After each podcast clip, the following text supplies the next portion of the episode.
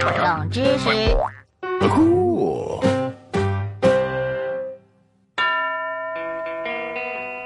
我我妈说了，根本就没有姓慈、敖、超的。你妈都不知道听谁说的，新闻是假的，姓操是真的。这个姓看起来搞笑，其实大有来头。有人说呢，他们是曹操的后代，为了躲避晋朝的追杀而改姓操；也有人说周武王姬发的二十九代子孙，大家叫他秦操家，后人就把操当做姓了。还还不如姓姬呢。严格来说呢，他们还是姓姬，只不过是操氏，因为古代人姓和氏是分开的。姓是母系社会为了把不同部落区分开而起的代号，氏是人们自己找来的字，作为姓的分支，用来区分部落里不同的孩子。现在我们所说的姓，基本上都是古代的氏。头头晕，还好现在姓姓氏统一了。姬姓家族的后人还有姓施的。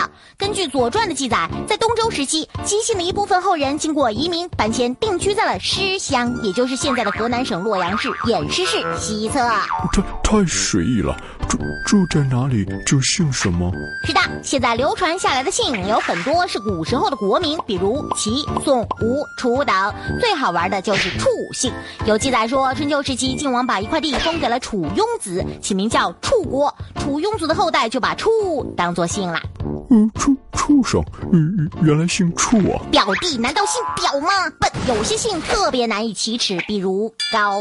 其实本来是高，意思也很吉利，是说古代人在一个脚下有河的山上做的祭祀祷告活动，向祖先献上新长成的禾苗，向上天祈祷，希望风调雨顺。可惜后来传着传着就出错了，变成了高。历史上有记载的高姓人只有陈曹的南部都尉高文奏。肯肯定是故意传错的。嘿嘿，除了人们自己找的姓，还有别人给的姓。皇帝赐姓就是这一路的。唐朝有个丞相叫窦怀真，想和太平公主搞谋反，被唐玄宗发现后就自杀了。唐玄宗非常的生气，在窦怀真死后，就给他的后代赐姓为老。啊酷！呃关关注飞碟说微博，每天每天都有文字版冷呃知识。每周二，笨蛋。每每周二还能看到冷知识的视视频哦。有呢。还哦还有更多精彩内容，关注公众号“飞碟说扫二维码。”。哎酷！我我相亲又失败了。都跟你说了，结巴就少说话嘛。我我我只说了一句话。嗯，你你好，我我我姓冷，但但是个热心肠。呃，